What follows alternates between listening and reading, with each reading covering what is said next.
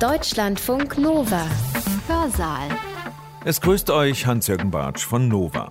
China. Was war das schon? Lustig haben wir uns gemacht. Wenn in China ein Sack Reis umfällt, dann, ja, dann ging der jeweilige Satz weiter. Welche Bedeutung kann das schon für uns haben? Gelacht haben wir darüber. China war weit weg, ewig weit, in unseren Köpfen und auch geografisch. Und heute? Wir dürfen China nicht nur als ostasiatischen Raum denken. Von der Bronzezeit bis zum Jahre 1830 etwa war China relativ konstant die größte Wirtschaft der Erde. Sie finden also nicht nur Kentucky Fried Chicken, sondern Sie finden überall Jazzclubs und indische Restaurants und deutsche Biergärten. Ich glaube, mehr als eine halbe Million chinesische Studierende befinden sich im Ausland.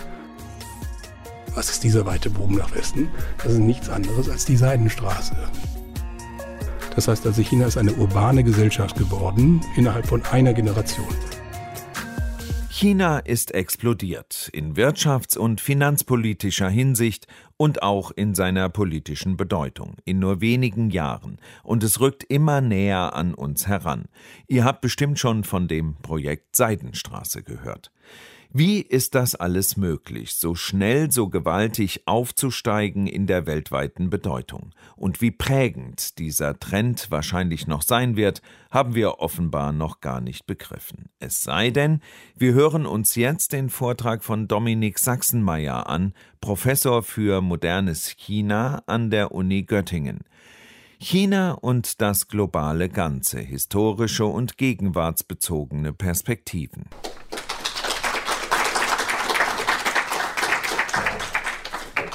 Wie, in welcher Art und Weise kommt uns China als Neuankömmling in einem globalen Ganzen vor, als eine große Veränderungskraft, die aber auch von diesem globalen Ganzen selber sehr stark verändert wird. Das ist das eine. Aber auch darauf aufbauend möchte ich dann über das Ganze in unseren Bildungswelten und auch in den chinesischen Bildungswelten, wie sie sich in den letzten 100 oder 150 Jahren aufgebaut haben, eingehen.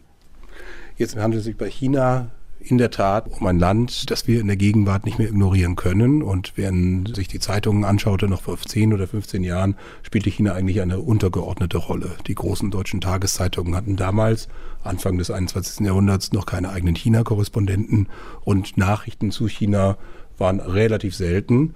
Das hat sich sehr stark geändert. Mittlerweile sind Nachrichten aus China, Nachrichten zu China an der Tagesordnung und das sind sie auch mit Fug und Recht, weil China eben ein sehr wichtiger Teil unserer weltweiten Zusammenhänge geworden ist. Das erstmal wertneutral formuliert und vieles, was sich in China entscheidet, politisch entscheidet, wirtschaftlich entwickelt, auch sozial und kulturell entwickelt, große Implikationen für Europa und für andere Weltregionen hat. Wahrscheinlich stärkere Implikationen, als es das jemals in der Geschichte des 20. und 19. Jahrhunderts hatte, von anderen historischen Epochen. Vielleicht ganz zu schweigen. China ist eigentlich ein Land, das im allgemeinen Denken, das eben, wie ich das schon eingangs erwähnt hatte, angedeutet hatte, so ein bisschen als Neuankömmling auf der globalen Bühne gedacht und erlebt wird. Ich werde das gleich historisch hinterfragen. Aber dennoch ist es natürlich ein Land, das weltwirtschaftlich und weltpolitisch eine untergeordnete Rolle gespielt hat. Abgesehen von der Blütezeit des Maoismus, es gab eine gewisse Rezeption in der 68er-Bewegung, auch in den USA, in anderen Teilen der Welt. Wenn man von diesen eher marginalen Einflussnahmen Chinas auf der Weltbühne absieht, ist China doch ein Land, das erst die letzten zehn Jahre wirklich zu einer prägenden Kraft der Weltwirtschaft und damit auch der Weltpolitik geworden ist. Also um das mal uns zu vergegenwärtigen allgemein bekannt. Also das chinesische Wachstum der letzten 30 oder 40 Jahre ist das schnellste wirtschaftliche Wachstum der Weltgeschichte. Also das chinesische Wachstum zwischen den 80er Jahren und 2010, 2015 hat die Wachstumsraten Englands während der industriellen Revolution übertroffen. Das heißt also, diese ähnliche weltwirtschaftliche Umwälzung, wie wir sie vielleicht im 18. und zu Beginn des 19. Jahrhunderts beobachten konnten, mit ähnlichen globalen Implikationen, erleben wir oder haben wir während der letzten Jahrzehnte auch von China aus erlebt. Und das bleibt ja nicht alleine bei dieser Wirtschaftsmacht und dem Einfluss, der sich daraus ergibt, sondern sind in den letzten Jahren vor allem unter Xi Jinping sehr starke internationale politische Initiativen hinzugekommen. Mit Infrastrukturmaßnahmen, mit dem Versuch, eigene globale Institutionen aufzubauen, wie das asiatische Infrastruktur Investment Bank oder die neue Seidenstraße, wie man ja aus den Medien gut genug kennt. Die also nicht nur eine landbasierte Straße mehr ist, sondern auch maritime Kontakte hat. Vor 15 Jahren war kein einziger chinesischer Hafen, wenn man sich die Tonnage anschaut, unter den größten 20 Häfen der Welt. Mittlerweile unter den zehn größten Häfen der Welt befinden sich sechs chinesische Häfen, sind unter den zehn größten der Welt. Kein einziger europäischer mehr. Also man sieht diesen Quantensprung, diese massiven Transformationen, die wir in verschiedenen Weltregionen beobachten können. Selbst in von China doch relativ weit, geografisch weit entfernt Regionen wie Lateinamerika zum Beispiel, wo China schon der größte Handelspartner von mehreren lateinamerikanischen Gesellschaften ist, inklusive Chile, inklusive Ecuador, inklusive, ich glaube auch Argentinien, verschiedenen lateinamerikanischen Gesellschaften, hat China schon den USA den Rang als größter Handelspartner und damit vielleicht auch als eine wichtige politische Einflussmacht abgelaufen.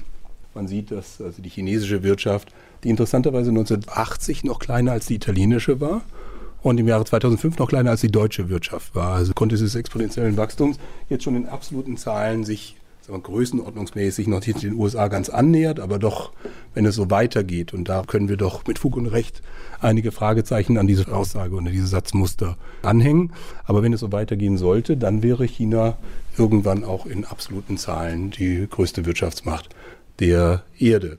Es ist es im Moment nicht. Allerdings, wenn man sich die Kaufkraftparität anschaut und diese berücksichtigt, dann hätte schon die chinesische Wirtschaft in absoluten Zahlen die amerikanische Wirtschaft überholt, und zwar im Jahre 2018, auch nach Schätzungen der Weltbank und ähnlichen Institutionen.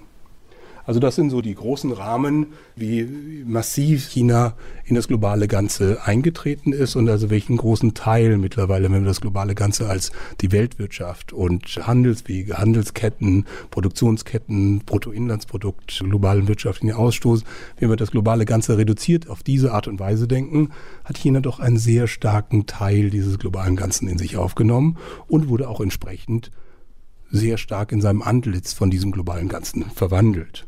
Nicht, dass man das so verstehen sollte, dass China jetzt aussieht wie die Welt, aber das Wesen chinesischer Städte, das Aussehen chinesischer Städte, auch kleinerer Städte, hat sich massiv verändert in den letzten 20 Jahren, teilweise mit nahezu revolutionären Entwicklungen.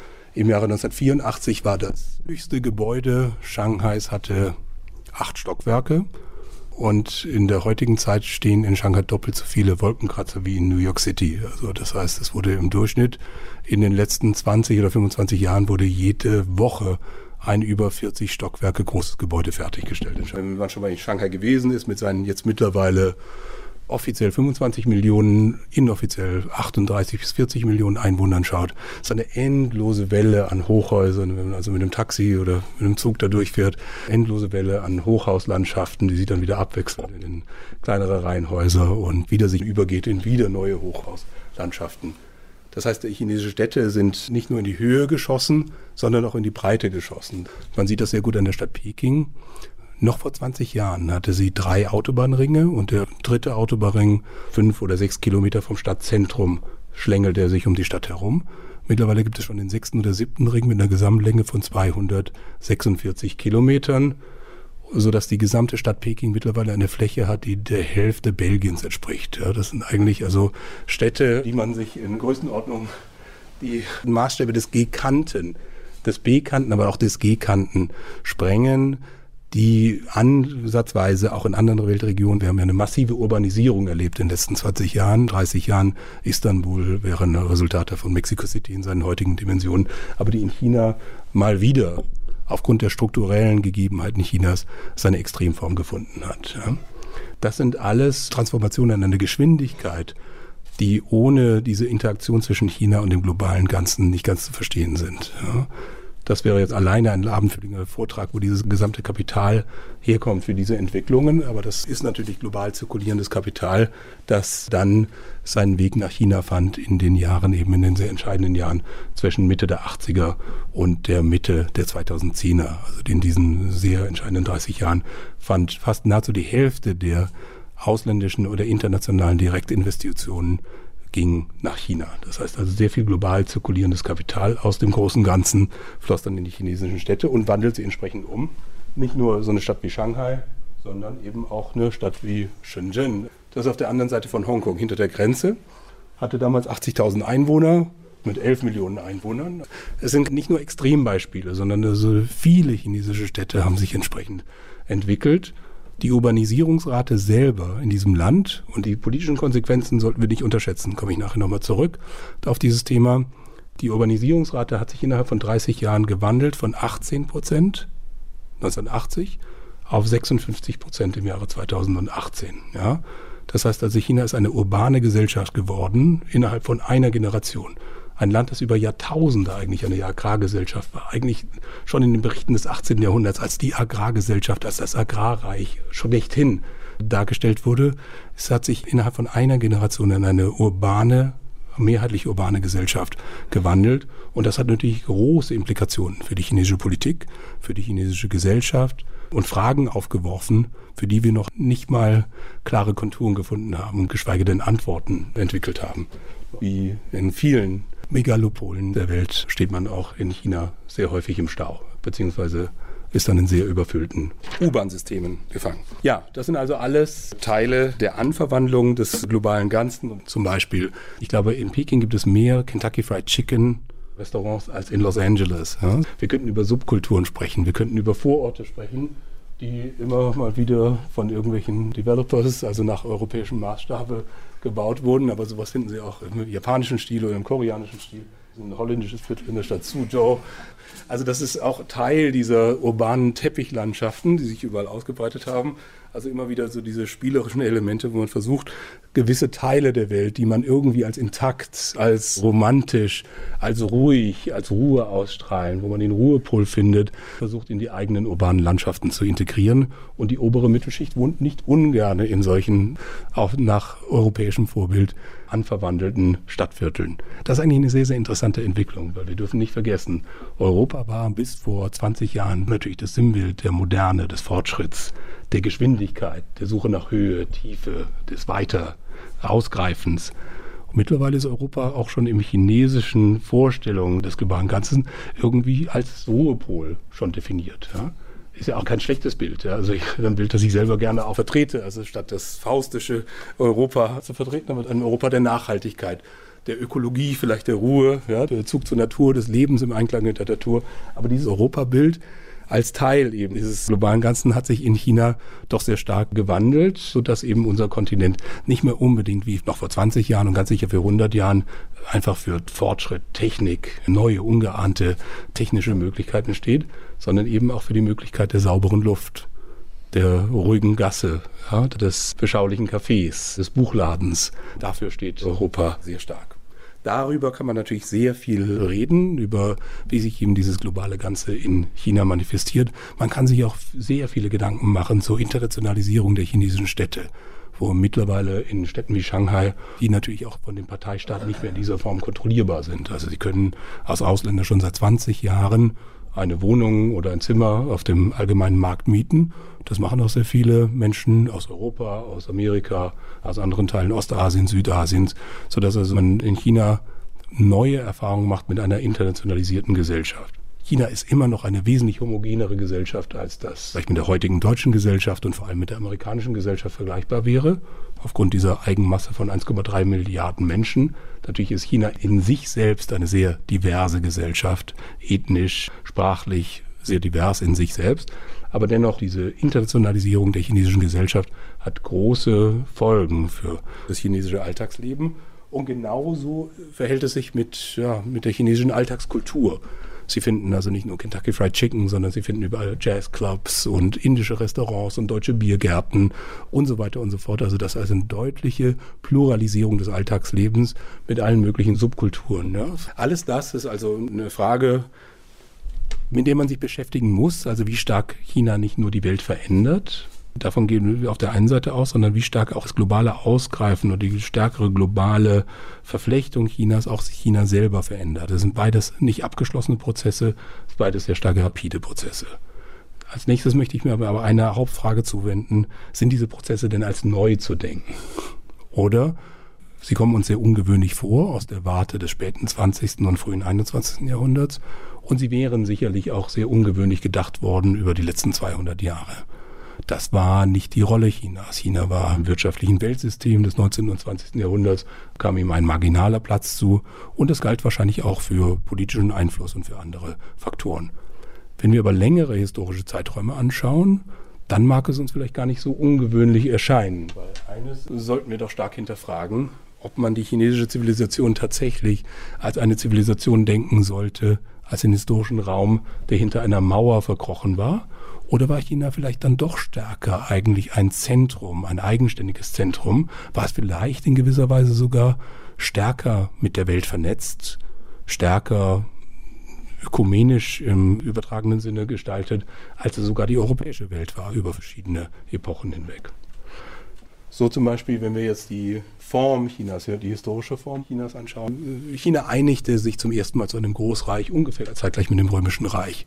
Und da sieht man diese sehr interessante Entwicklung. Wir haben diese beiden Großreiche auf beiden Enden Eurasiens, nach der Meinung mancher historischer Großtheoretiker auch kein Zufall.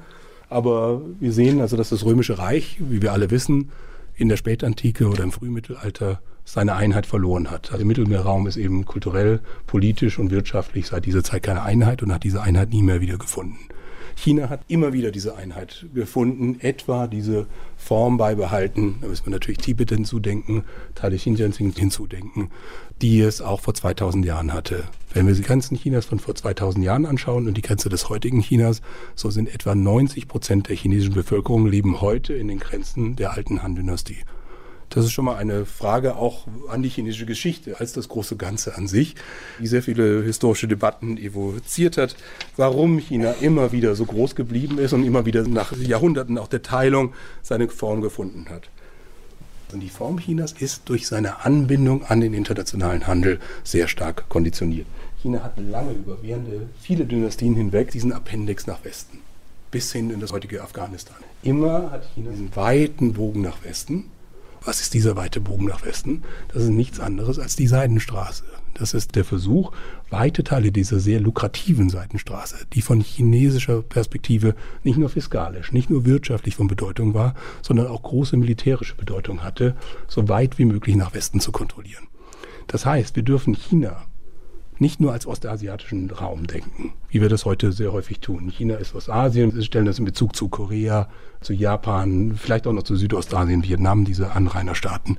Aber China war eigentlich über die meisten Epochen seiner Geschichte hinweg auch ein zentralasiatischer Staat und hat genau dort in dieser Begegnungsstätte der großen Zivilisationen, wo sich Südasien, Westasien, teilweise Europa und Ostasien auch begegnen, eine tragende Rolle gespielt, wenn nicht gar eine dominante Rolle. Städte wie Kashgar, das heute auch noch auf dem chinesischen Territorium liegt, waren schon lange Begegnungsstätten der Weltkulturen.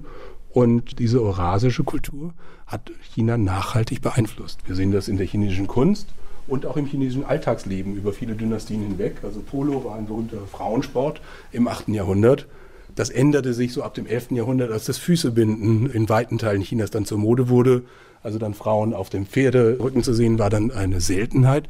Im 8. Jahrhundert noch gängig. Das waren natürlich zentralasiatische Importe, also dass der weibliche Adel Polo spielte oder das Kamel ein wesentlicher Teil der Kunst war, zeigt eben, wie stark China mit diesem anderen historischen Raum verflochten war. Nicht nur mit dem ostasiatischen historischen Raum, sondern auch mit dem zentralasiatischen Raum. Und ich würde diese These wagen, es war stärker mit diesem sehr anderen, kulturell anderen historischen Raum verwoben, als Europa in seiner Geschichte das war.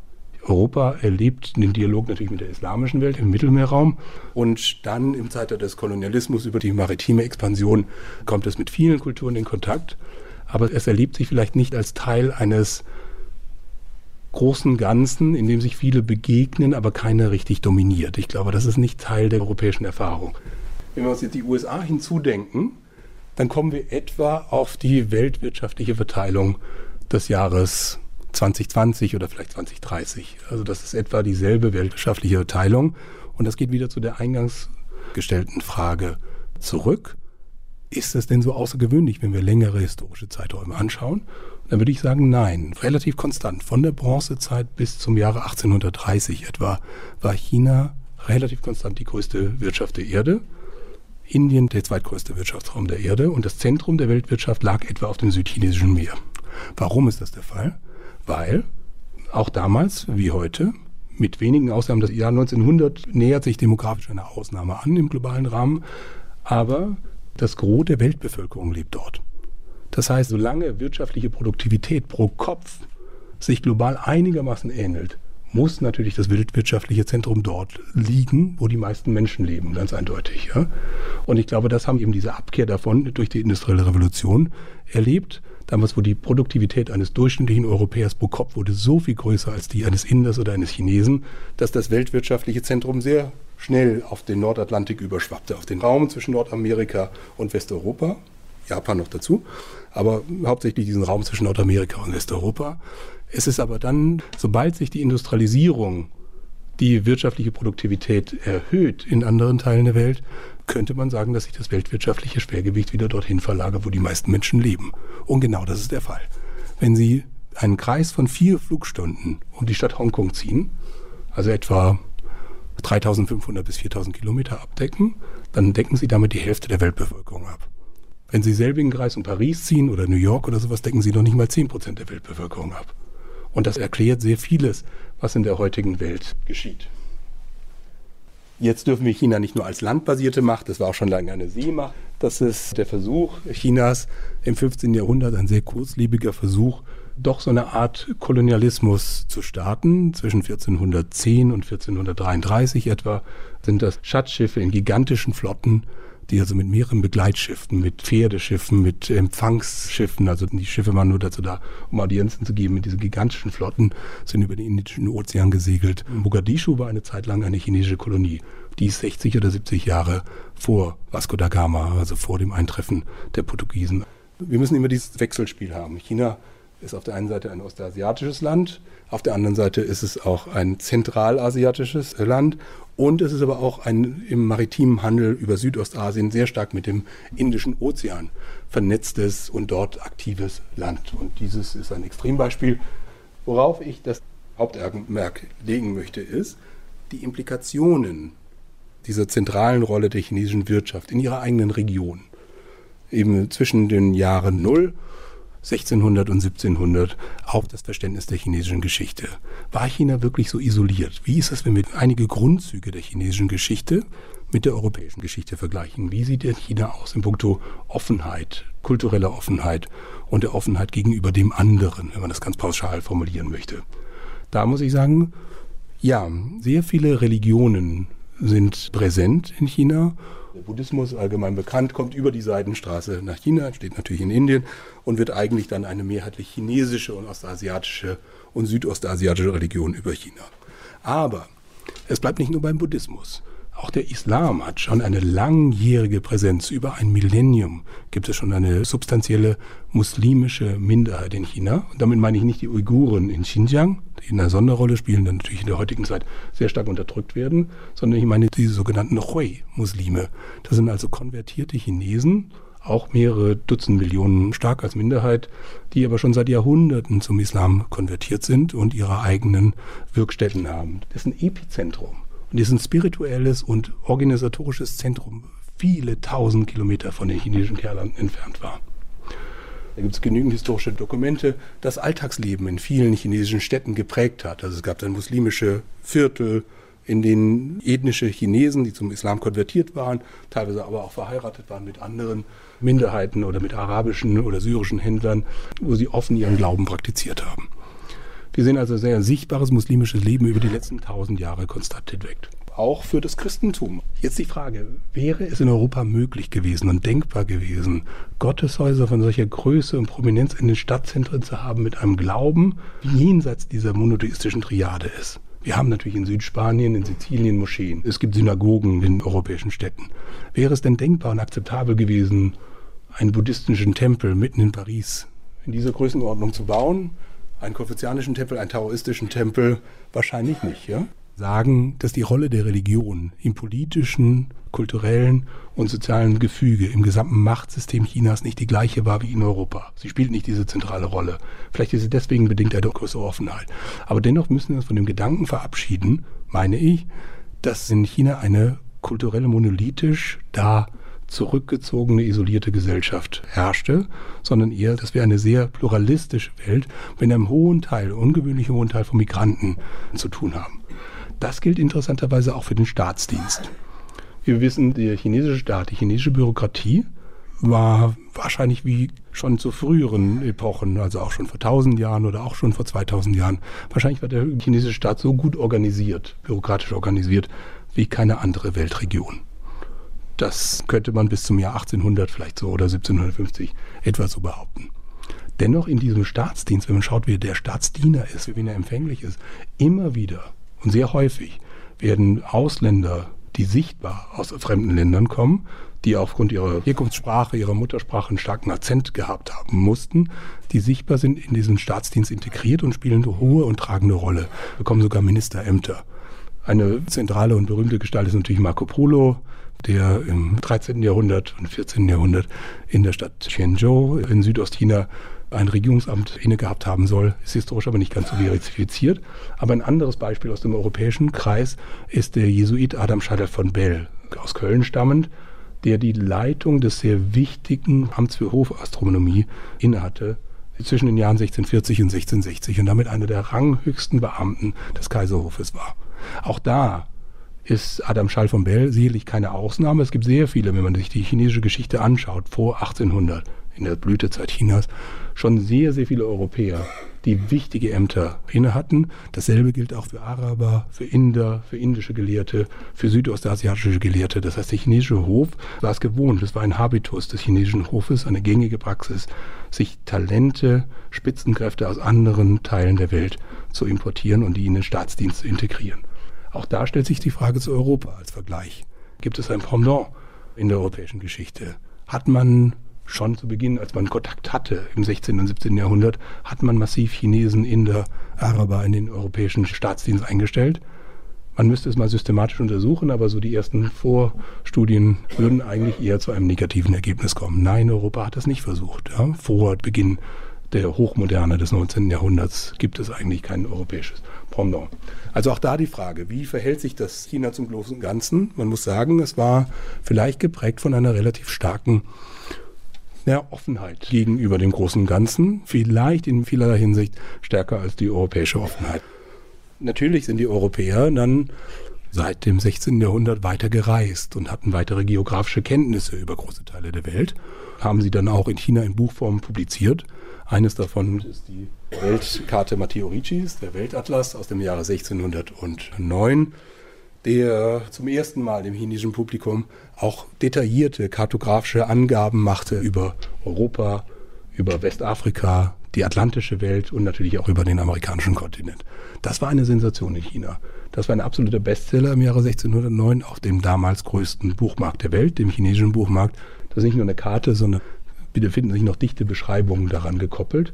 Es erlebte zwölf Auflagen im ersten Erscheinungsjahr und das ist etwa eine ähnliche Leistung, wie wenn heute ein Buch in zwölf Auflagen in einem Jahr erlebt hat. Natürlich hatten die Europäer diese große Offenheit des geografischen Wissens, aber es war nicht so, dass das chinesische Publikum abgewandt von der Welt war, desinteressiert an der Welt war, sondern man hatte sich eigentlich mit sehr großem Hunger und intellektueller Neugier auf diese Informationen gerichtet kommt schon wieder zum Thema Bildungswelten, auf das ich eingehen möchte. Und die Frage auch, warum uns China in der heutigen Zeit und vielleicht über weite Strecken des 20. und 19. Jahrhunderts, warum vielen Europäern, und das sage ich jetzt unter dem Label uns Europäern, China manchmal so entrückt und anders erscheint. Warum vielleicht China überhaupt als Symbol des Andersartigen gilt. Es gibt das Sprichwort, spreche ich Chinesisch, ja, dass man dann sagt, also das heißt, bin ich unverständlich, ja, könnte mich nicht verstehen. China gilt irgendwie viel stärker, als es bei Indien der Fall ist. Eigentlich als klassisch, als die ganz andere Welt. Ja. Ich würde sagen, das ist nicht ganz gerechtfertigt. Es gibt sehr viele historische Transformationen, die die chinesische Gesellschaft heute und auch schon zu früheren Epochen der westlichen ähneln lassen. Aber ich glaube, dieses Gefühl des Entrücktseins liegt weniger an der chinesischen Kultur, es liegt auch weniger an der westlichen Kultur, sondern es liegt an dem Verhältnis des Westens zu China und zueinander in den Verschiebungen des globalen Ganzen während des 19. und 20. Jahrhunderts. Weil wir dürfen nicht vergessen, im 19. und 20. Jahrhundert, das sind die Epochen, in der die großen Grundlinien des Bildungssystems gelegt werden. Das ist die Zeit, in der Geschichtsunterricht verpflichtend wird in vielen Teilen Europas, aber auch in China. In dieser Zeit wird ein Bildungskanon festgelegt, von dem wir uns heute meiner Meinung nach noch nicht emanzipiert haben. Und ich glaube, diese Perzeption Chinas ist deswegen vielleicht auch von der weltwirtschaftlichen und weltpolitischen Lage und Konstellation dieser Jahre geprägt. Europa ist etwas kleiner als die chinesische Wirtschaft zu Beginn des 19. Jahrhunderts. Ende des 19. Jahrhunderts übertrifft sie die chinesische Wirtschaft um das Zehnfache. Das heißt, im Jahr 1900 sind wir, wie wir alle wissen, in einer Welt, in der die westliche Wirtschaft ist die Weltwirtschaft. Es gibt nichts anderes mehr. Es gibt dann noch 15 Prozent, die sich irgendwo um den Rest der Welt verteilen. Aber in dieser Zeit wird der Bildungskanon geschaffen und werden die großen Bildungssysteme gelegt. Und man kann sich ohne jetzt ganz historisch materialistisch zu argumentieren, aber man kann sich aus dieser weltwirtschaftlichen Konstellation schon gewisse Interessensphären oder auch Aufmerksamkeitsschwerpunkte ableiten. Es ist vielleicht kaum verwunderlich, dass im Jahre 1750 noch die europäische Elite eigentlich kaum China ignorieren konnte, wenn sie über die Zukunft Europas gesprochen hatte. China in den großen Debatten der Aufklärung um 1750, an denen sich natürlich große Gestalten wie Voltaire, Montesquieu, Christian Wolff und so weiter beteiligten. Wenn man die Texte der Aufklärung in dieser Zeit liest, findet man immer wieder Verweise auf China. Und zwar nicht China als abschreckendes Beispiel, China als Beispiel für Scheitern, sondern eigentlich als gutes Beispiel für eine Gesellschaft, die prosperiert, die aber ohne Aristokratie und ohne Kirche zu existieren scheint. Das ist wieder eine lange Geschichte, die mit jesuitischen Berichten zu China aus dem 17. Jahrhundert, die wieder von Eigeninteresse getrieben waren, zu tun hat. Aber dennoch dieser Nimbus, dass China wichtig ist, dass man auf China blicken muss, wenn man über die Zukunft Europas debattiert, ist eigentlich ein sehr tragendes Element des 18. Jahrhunderts. Im 19. Jahrhundert finden wir in den großen Debatten zur Zukunft Europas. Wenn man sagen, dass dann die Auseinandersetzung zwischen Sozialismus und Liberalismus, ja, zwischen teleologischem Denken und sagen wir mal vielleicht metaphysischem Denken, das sind die großen Auseinandersetzungen, großen Spannungsfelder der europäischen Geisteslandschaft, die sich auch eng an politische Spannungsfelder gekoppelt sind. In diesen Debatten mit findet man eigentlich sehr wenige Referenzen auf China. Natürlich gibt es Marx, der mal auf die asiatische Produktionsweise verweist. Ja, es gibt immer mal wieder gewisse Denker, die sich damit befassen. Aber China wird nicht mehr allgemein anerkannt als von essentieller Bedeutung, um die europäische Zukunft überhaupt denken zu können. Man kann China ignorieren. Und meiner Meinung nach findet sich das auch in den Lehrplänen der sich bildenden Nationalstaaten im 19. Jahrhundert. Geschichte zum Beispiel oder auch Gesellschaftslehre, Politik, das gilt auch für die Wissenschaft, wird dann letztendlich als mehr oder weniger mit der Geschichte des Westens gleichgesetzt. Weil der Rest der Welt hat natürlich noch eine gewisse antiquarische Bedeutung, aber dennoch, um wirklich die Welt in ihrem Kern in der Gegenwart zu verstehen, musste man eigentlich nur auf den Westen blicken. Das ist eigentlich in der Zeit, in der sich, ich würde sagen, dieser europäische Nimbus geschaffen wurde oder entstanden ist, in dem nicht mehr notwendig schien, China zu verstehen. Und auf der anderen Seite, da lag der Schluss sehr nahe, dass also China dann auch an sich als unverständlich gedacht wurde. Und das bildet sich bis zum heutigen Tage noch in den regionalen Expertisen der Geisteswissenschaften hierzulande oder in weiten Teilen der westlichen Welt. Die USA vielleicht sind etwas anders geartet, aber auch nicht fundamental unterschiedlich. Können wir jetzt an dieser Stelle nicht vertiefen. Aber das sind die regionalen Schwerpunkte innerhalb der deutschen Geschichtswissenschaft. Das sind also die aggregierten regionalen Schwerpunkte von Professuren in Deutschland. Und Sie sehen, dass etwa 85 Prozent der deutschen Historikerinnen und Historiker sind im Wesentlichen Experten für westeuropäische Geschichte. Hier ist aber dann ein bisschen großzügig hinzugezählt auch die gesamte antike Welt, also das Mittelmeer, weil das sehr stark als Erbe ja, oder als Vorstufe der dann Welt des Mittelalters behandelt wird und gedacht wird. Dann 11 Prozent Osteuropa-Historiker, das ist eine Struktur, die schon in den 20er Jahren beginnt, also auch sehr stark. Und da bleiben noch 4% für den Rest der Welt. Also in historischen Seminaren in Deutschland nur 4% aller Lehrstühle sind schwerpunktmäßig der Erforschung der nicht westlichen Welt gewidmet. Und ich würde sagen, das ist eben davon die Hälfte Nordamerika-Historiker, also auch sehr gering. Natürlich gibt es China-Historiker wie mich, aber wir sind eben nicht im historischen Seminar angesiedelt, sondern in der Ostasien-Wissenschaften. Und das hat schon gewisse Implikationen, wie man Geschichte denkt, was als wichtig für den Bildungskanon vorausgesetzt wird und was nicht. Das ist also ein großer Unterschied.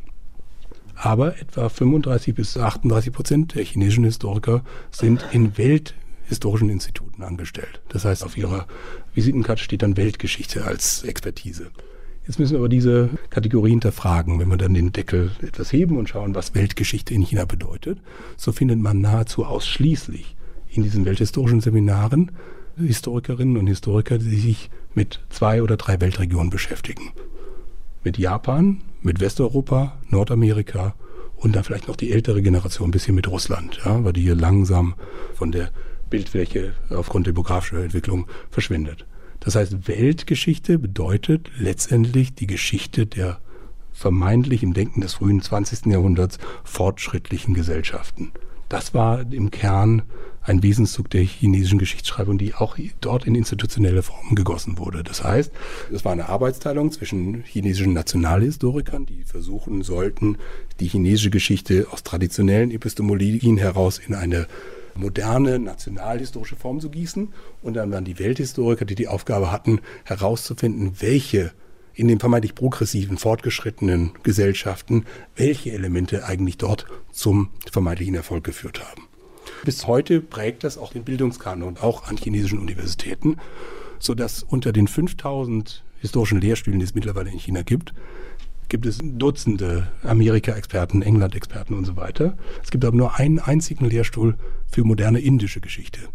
Bis zum heutigen Tage. Worauf ich hinaus will, ist, man, natürlich kann man sagen, ist China etwas offener, weil die chinesische Geisteswissenschaft vielleicht zumindest als man dieses duale Struktur entwickelt hat, Westen plus China, aber es ist letztendlich im selben gedanklichen System, man könnte es vielleicht ein Machtsystem fast nennen, gefangen. Das heißt also, der Westen spielt eine zentrale Rolle, er muss verstanden werden und daneben kann man natürlich noch das eigene verstehen. Gleichzeitig werden aber auch diese multilateralen Möglichkeiten, die natürlich historische Bildung und historisches Forschen prinzipiell bietet, vernachlässigt. Auch China schaut nicht nach Indien. Indien schaut auch nicht nach China. China schaut auch nicht nach Südostasien oder nach Zentralasien bis zum heutigen Tage, sondern sehr stark ihren Blick nach Westen verengt. Das wird sich langsam ändern oder ist begriff sich zu ändern, aber wir sind in den Geisteswissenschaften stärker als in den Naturwissenschaften, stärker als in den angewandten Wissenschaften, bewegen wir uns im Denken, würde ich sagen, nicht in den Epistemologien und auch nicht in den Grundfragestellungen. Aber im Bildungskanon, im regional verteilten Bildungskanon bewegen wir uns eher in der Welt des frühen 20. Jahrhunderts, denn in der Welt des 21. Jahrhunderts, würde ich behaupten, weil eben es sehr schwer ist in den Geisteswissenschaften von diesem Erbe dieses erlebten globalen Ganzen des 19. und frühen 20. Jahrhunderts abzurücken, aufgrund verschiedener Faktoren. Das beeinflusst auch sehr andere Phänomene, um das vielleicht noch abschließend zu sagen, Migrationsbewegungen, wenn Sie anschauen, wohin Gastprofessoren gehen, in welche Länder oder auch chinesische Studierende. Ich glaube, zeitgleich studieren etwa 50.000 oder 55.000 chinesische Studierende in den USA. Ich glaube, mehr als eine halbe Million chinesische Studierende befinden sich im Ausland. Der allergrößte Teil in der westlichen Welt. In Australien, USA, Westeuropa. Also sehr, sehr große Zahl. Das ist die größte Präsenz von Auslandsstudierenden natürlich bei der Bevölkerungsmasse vielleicht weniger verwunderlich, aber dennoch ein signifikanter Teil der chinesischen Studierenden verbringt einen Teil der Studienzeit im Westen. Wenn Sie sich anschauen, wie viele Chinesen nach Indien gehen, sind sie nur noch im dreistelligen Bereich. Deutlich unter 1000 Chinesen studieren in Indien. Wobei es sich hier um Nachbarländer handelt, um das, nochmal uns zu vergegenwärtigen. China und Indien haben eine gemeinsame Grenze. Sie haben eine lange geteilte Geschichte, nicht nur über den Buddhismus, über Handel und so weiter, sehr viele Beziehungen. Aber eben durch diese Macht, eben dieses auf, sehr stark auf den Westen gepolten Systems, wird dieses durchbrochen. Ja, das waren so einige Gedanken zu China und dem globalen Ganzen. Man kann natürlich sehr viel hinzufügen. Vielen Dank. Dominik Sachsenmeier, China-Wissenschaftler, ordnete für uns die aktuelle, historische und womöglich künftige Position Chinas in der Welt ein. Vorgetragen hat er am 22. Oktober 2019 unter dem Titel China und das globale Ganze. Historische und gegenwartsbezogene Perspektiven. Veranstalter war das Kulturwissenschaftliche Institut, das KWI in Essen. Deutschlandfunk Nova. Hörsaal. Samstag und Sonntag um 18 Uhr. Mehr auf deutschlandfunknova.de.